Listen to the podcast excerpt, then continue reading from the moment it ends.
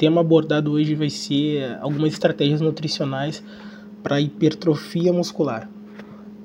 Então, família, o que significa hipertrofia muscular? Tá? Hipertrofia muscular do lado do treinamento resistido é aumento da, e da secção transversa do músculo.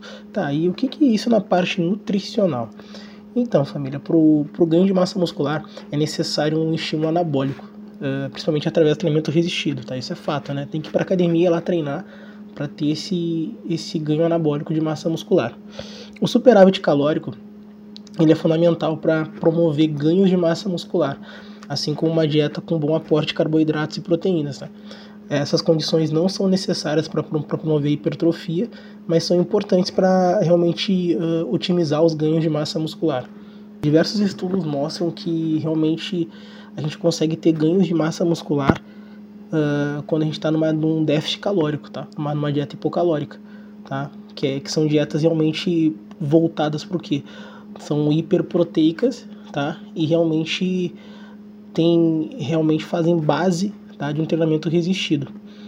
E também realmente tem pessoas que conseguem uh, essa massa muscular com a ausência do treinamento, que quando as pessoas fazem uso de esteroide anabolizante como testosterona.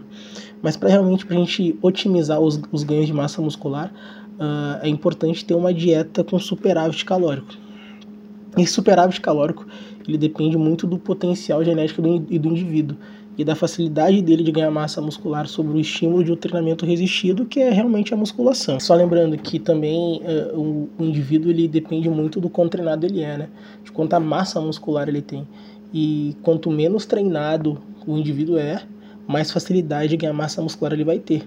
Né? Por isso a gente tem que considerar um déficit calórico bem maior para indivíduos que estão realmente começando na academia, né? São pessoas realmente que ganham peso muito rápido, né?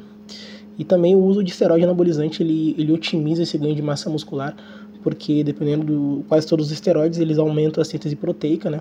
Então se a sua dieta é boa, ela vai ficar muito boa com, com esteroide anabolizante, o que, o que vai minimizar o ganho de gordura, né? Com superávit calórico ali de, de, de 600 a 1000 calorias ali.